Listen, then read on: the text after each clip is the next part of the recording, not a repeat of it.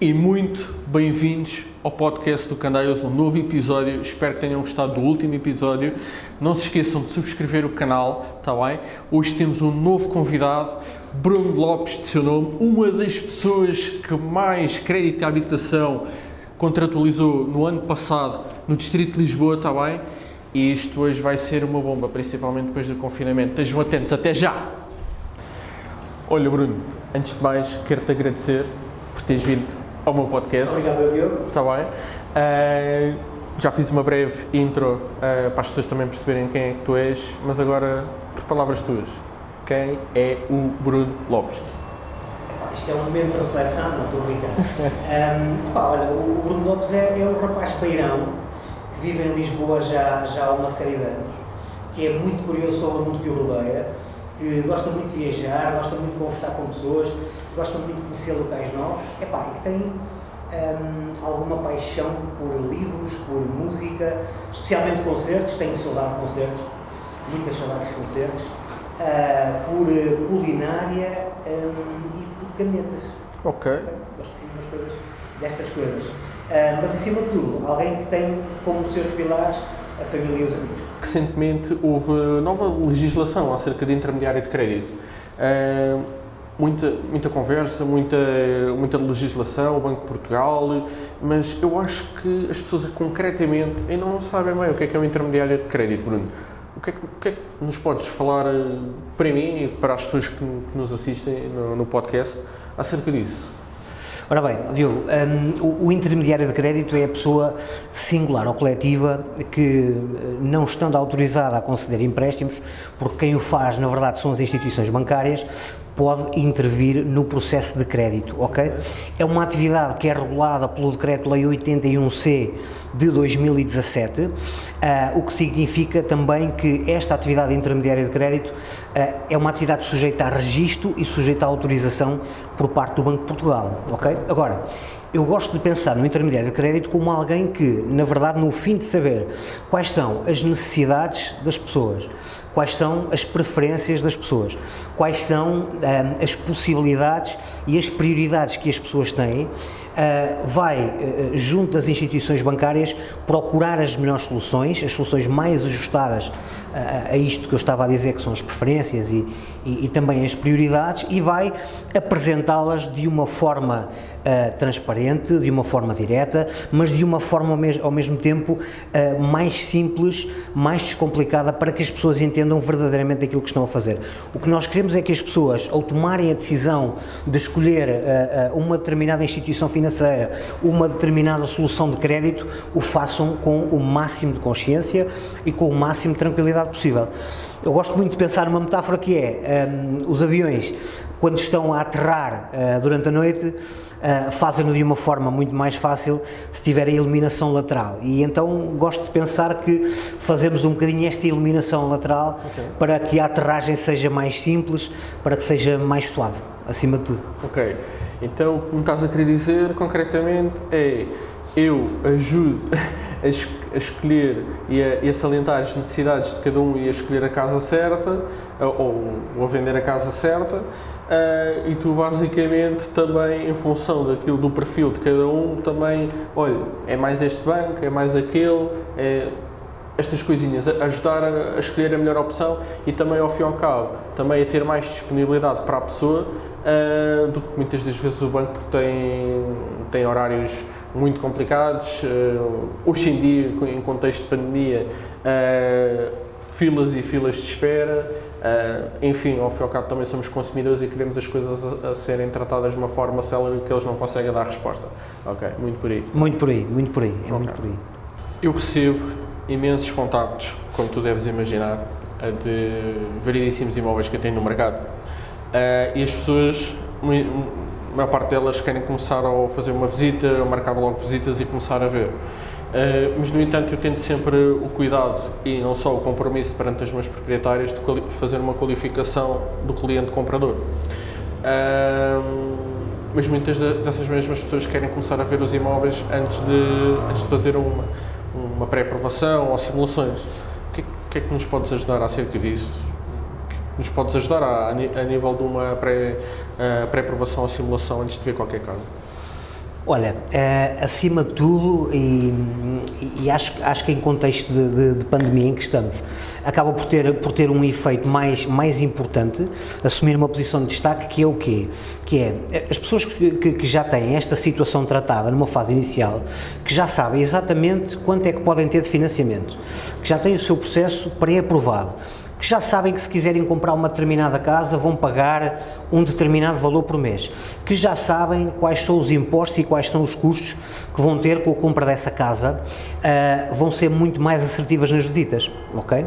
Vão ser mais assertivas nas visitas, vão visitar só aquelas casas que sabem que efetivamente podem comprar.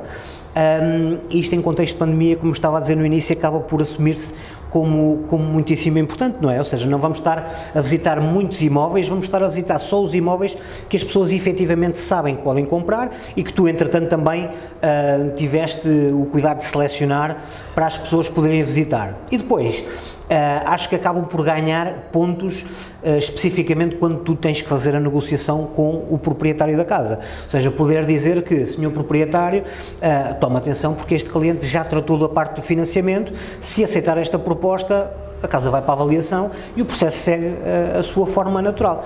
Acho que isto são as duas principais vantagens de ter um, de ter um processo já tratado, uma qualificação tratada. Aquilo que eu também sinto é, é as pessoas apesar de às vezes terem já simulações, mas depois têm que renovar outra vez documentação, é, é, um processo mais moroso, porque demora ali alguns dias até para recolher tudo, e hoje em dia nós temos a, a nossa vida extremamente ocupados e, e, por vezes não conseguimos logo no imediato tratar disso. Uh, também considero que poderá ser muito importante ter logo um processo aprovado, porque no espaço de um ou dois dias ou três temos logo um processo de avaliação a decorrer e mais facilmente conseguimos chegar eh, numa fase posterior a um contrato de promessa compra e venda. E às vezes as pessoas não, não perderem aquela casa que tanto gostaram. Certíssimo, é muito por aí. Uh, e é curioso porque aquilo que nós vamos notando é que uh, as pessoas que tratam disto e que muitas vezes nos dizem ah, vou comprar, não quer dizer que seja já, vou fazer umas visitas, posso comprar já, posso comprar daqui a um mês ou dois, mas é, é, é, é muito interessante e recorrente às vezes observar que uh, as pessoas fazem a qualificação, visitam duas ou três casas e como já têm na sua mente exatamente clarificadas as situações financeiras, fazem proposta, encontram a casa e avançam com, com o negócio. É verdade o que estás a dizer. Concordo. Hoje em dia, eh, muita documentação, cada vez mais, porque a verdade é que nós para o banco somos um número, infelizmente, eh, e nós precisamos sempre demonstrar muita documentação para as entidades nos fazerem o empréstimo. Mas que tipo de documentação é essa, o que é que nós podemos precisar, por exemplo, para um cliente, vá, vamos simplificar, para um cliente português, no mercado nacional, uh, que tipo de documentação é que nós precisamos? Ok, olha, então, hum, eu sei, é, é, muita documentação, mas não é nada de muito complexo, ok? okay? Então, nós numa fase inicial, o que é que vamos precisar para poder avançar com, com uma qualificação financeira, com, com as propostas para poder apresentar ao cliente? Vamos precisar um, do cartão de cidadão ou dos dados do cartão de cidadão, nomeadamente o número do cartão de cidadão e a data de nascimento. Uh, vamos precisar do IRS e da nota de liquidação. Vamos precisar também dos três últimos recibos de vencimento. Vamos precisar de uma declaração de entidade patronal uh, para confirmar que tipo de contrato é que, é que a pessoa tem com, com a instituição onde trabalha e que antiguidade é que tem também. Se é efetivo, se é. Exatamente, se é efetivo, se, é um se tem um contrato a termo, se tem um contrato. Exatamente, okay. termo certo, termo incerto. Um, vamos precisar também do mapa de responsabilidades em Banco de Portugal. Na prática, é uma centralização onde nós podemos ver uh, tudo aquilo que está em curso da, da, dos clientes a nível das responsabilidades de, de créditos. Ok, e basicamente, desculpa, Bruno. Sim. Basicamente, o mapa de responsabilidades é se temos dívidas, se não temos e que crédito é que temos que contratar. Exatamente. É isso? Exatamente. Okay. exatamente. Porque temos que considerar sempre isso na, na nossa análise, ok? E depois, precisamos de uma parte um bocadinho mais burocrática que são autorizações para poder trabalhar os dados pessoais dos clientes, ou seja, nós temos algumas autorizações uh, por causa do, do, do, regime geral, do Regulamento Geral de Proteção de Dados, temos algumas autorizações que o cliente tem que nos dar para podermos partilhar esta informação com instituições bancárias e para que as instituições bancárias possam também uh, responder-nos e, e, e informar-nos sobre aquilo que nós vamos pedir para apresentar aos clientes. Depois dessa documentação toda entregue hum, e não haver, olha, falta isto, falta isto, falta isto, vá, correndo tudo logo num primeiro e-mail com a documentação toda certa, uh, mais ou menos que tempo é que é expectável para receber uma simulação, para receber uma pré-aprovação para aqueles valores? Olha, é muito importante o detalhe de ter a documentação completa, ok? Porque se nós tivermos a documentação completa, temos a capacidade de também pedir aos nossos parceiros para serem rápidos nas, nas respostas. Uh, estimamos uh, dois dias para fazer uma análise. Esta análise basicamente é recolher a documentação, fazer uma pré-análise, pedir aos nossos parceiros da, das instituições bancárias para darem também o seu parecer e depois poder apresentar aos clientes. Quando nós passamos por uma fase de de aprovação do processo. Aí vai depender muito da instituição bancária, mas estamos a falar em qualquer coisa entre dois dias a uma semana. Ok, ok, okay. bastante célere, mas isto corre hoje. Sim. Há 10 anos atrás, quanto tempo é que era? Era mais tempo, era mais tempo, era mais tempo seguramente. Mas para isso é seguramente. Que, para isso é que evoluímos a ideia. Sim, sem dúvida, sem dúvida. Em pleno contexto de pandemia, como é que os bancos estão a comportar a nível de taxas de esforço, spreads, um, LTV, como é que está a ser a, a, questão de risco, dúvidas, eh, como é que, ao fim e ao cabo, como é que os bancos estão a dar resposta? Olha, nós temos, temos tido indicação por parte das instituições bancárias de que existe liquidez existe dinheiro para emprestar, existe vontade em continuar a emprestar dinheiro, em continuar a fazer uh, financiamento, crédito de habitação, o que nos deixa bastante tranquilos, ok? Notamos que, a nível de critérios de risco, os critérios de risco são um bocadinho mais apertados, mas eu acho que isso é muito importante também para garantir estabilidade no sistema financeiro, porque nós, acima de tudo, também queremos que, que, que tudo isto dure, não é? E que, que possamos continuar a desempenhar o nosso negócio, que acaba por estar, por estar muito interligado.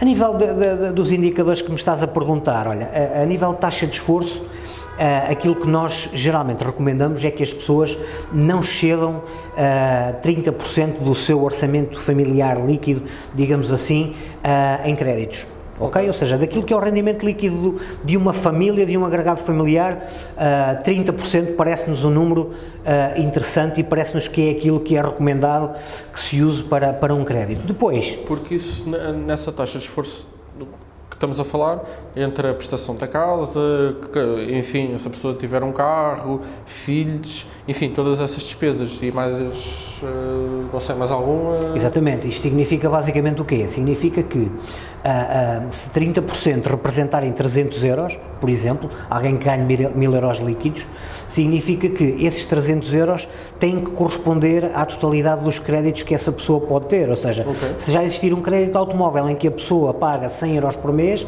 já só pode ter para crédito de habitação uma prestação de 200 euros por mês. Okay. Se não tiver nenhum crédito, pode fazer 300 euros por mês de prestação com crédito de habitação. E aquela sigla que ouvimos muito falar, mas as pessoas não sabem muito bem o que é, o LTV, consegues de, nos dizer muito, alguma coisa acerca disso, para as pessoas okay. lá em casa perceberem?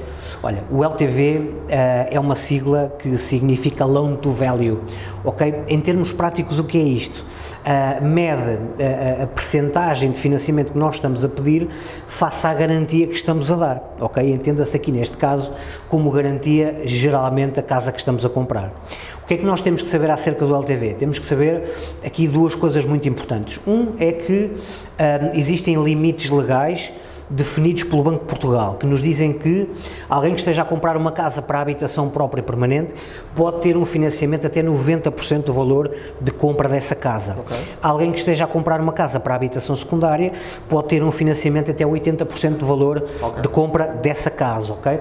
Independentemente de tudo isto, depois cada caso é um caso e as próprias instituições bancárias vão fazer uma análise e vão definir uh, o LTV, que é a relação entre o financiamento e a garantia, que podem uh, aprovar e que recomendam para um cliente específico. Okay. E só para sondarmos, sem, sem referir muito, uh, os spreads andam podemos encontrar um spread, um spread que inicia em que valor, em que percentagem e até que, até que percentagem, mais ou menos, só para termos aqui uma ideia? Olha, também aqui um, cada caso é um caso e cada claro. cliente representa claro. um risco específico para uma instituição sim, bancária. Sim. Uh, mas dito isto, aquilo que nós temos sentido é que em termos de spread estamos a falar em qualquer coisa entre 0.9 Uh, e entre 1.25 mais ou menos, ok? Pode haver situações fora disto, mas geralmente aquilo que nós temos encontrado uh, está dentro deste intervalo de valores. É, muitas pessoas pensam que o teu trabalho é só receber documentação, verificar se está tudo, se não está e enviar para as entidades bancárias, mas tu acabas por fazer muito mais do que isso. Uh, o que, por exemplo? Ajuda-nos a perceber. Olha, hum, acho que, que, o meu trabalho, o trabalho do intermediário de crédito, uh, acaba por ser o trabalho de um agente facilitador, okay. acima de tudo, ok? E porquê?